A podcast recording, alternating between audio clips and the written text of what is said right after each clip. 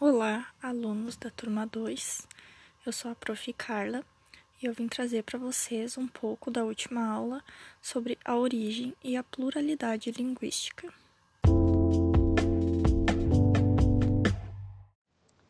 Como visto então na última aula, são muitas né, as teorias que buscam explicar a origem das línguas. Entre elas, nós trouxemos para vocês a teoria histórica, filosófica e religiosa.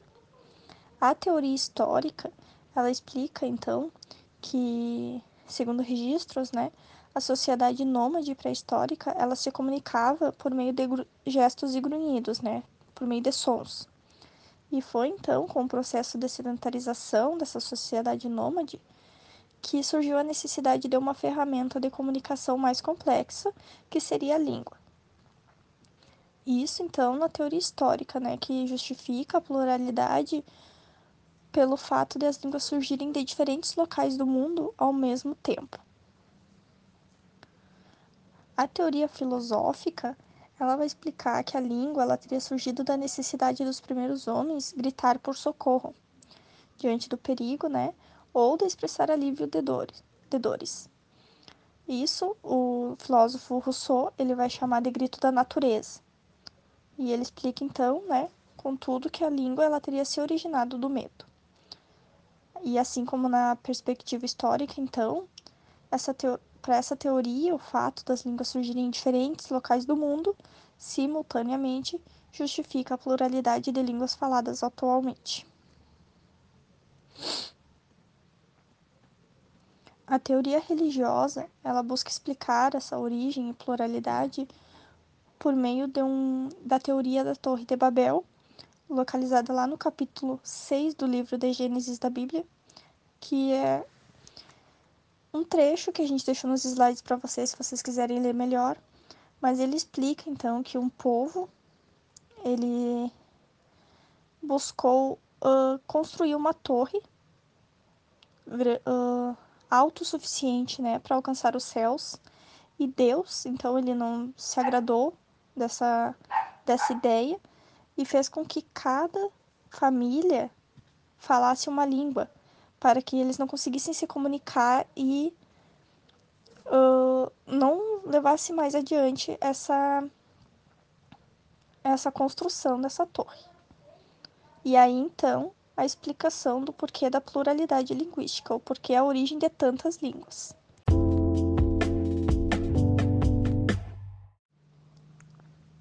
Pouco sobre a pluralidade linguística, então.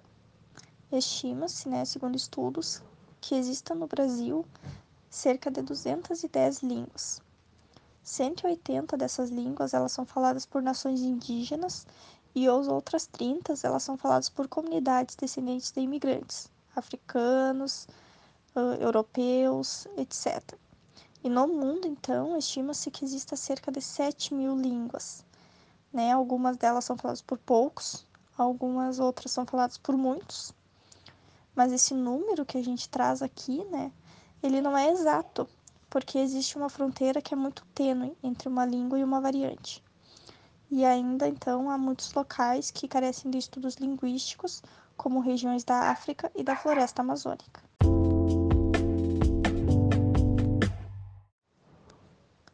E pensamos então, né, por que, que a gente não conhece todas as línguas que há no Brasil?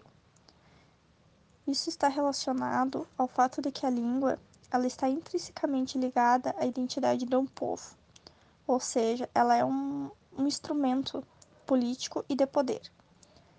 Enquanto um patrimônio linguístico, ela possibilita que um determinado povo ele deixe marcas históricas e culturais. E a partir do momento então que esses povos eles são proibidos por lei de falar o próprio idioma, assim como aconteceu né, no século XVI, durante a colonização do território brasileiro, e depois lá no século XX, durante o mandato do presidente Getúlio Vargas, ou quando esses povos eles são excluídos socialmente, como aconteceu e ainda acontece com os povos indígenas, as línguas elas podem ser apagadas, assim como essas marcas históricas e culturais.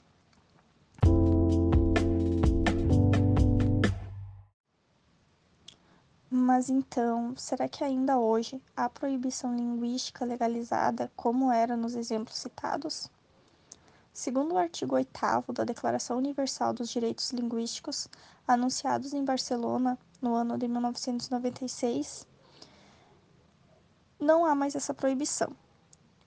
O documento diz o seguinte: todas as comunidades linguísticas têm direito a organizar e gerir recursos próprios com a finalidade de assegurar o uso de sua língua em todas as funções sociais. Todas as comunidades linguísticas têm direito a dispor dos meios necessários para assegurar a transmissão e a continuidade de futuro de sua língua.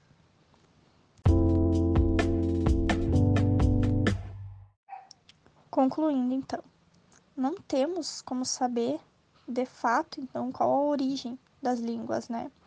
Mas a gente sabe que há muitas teorias que buscam explicar, entre elas a história histórica, filosófica e religiosa trazida aqui.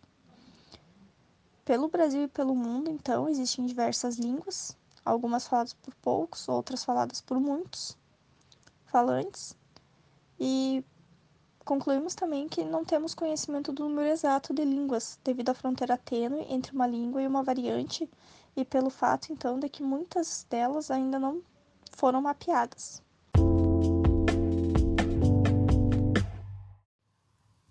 Essa semana, então, a nossa aula ela será assíncrona, ou seja, nós queremos que vocês respondam um fórum que nós criamos lá no Moodle sobre a origem e a pluralidade linguística. E nós pedimos então que vocês observem um gráfico que mostra quais são as línguas mais faladas pelo mundo, né? Que são 10 línguas, entre eles o inglês, o mandarim, o hindi, o espanhol, o francês, o russo, o bengali, o árabe, o português e o indonésio. Aí, a partir disso, observando né, esses círculos que a gente mostra para vocês, que indicam o número total de falantes, e que dentro desses círculos ali há um outro né, pontilhadinho que indica o número de nativos, de falantes nativos, nós queremos que vocês respondam a seguinte pergunta. Na opinião de vocês, por que, que o francês ele possui um número maior de falantes em comparação ao português? E por que o Brasil ele possui um número maior de falantes nativos do que o francês? Então, queremos que vocês discorram né, sobre o que, que pode influenciar, no ponto de vista de vocês, na constituição dos falantes de uma determinada língua.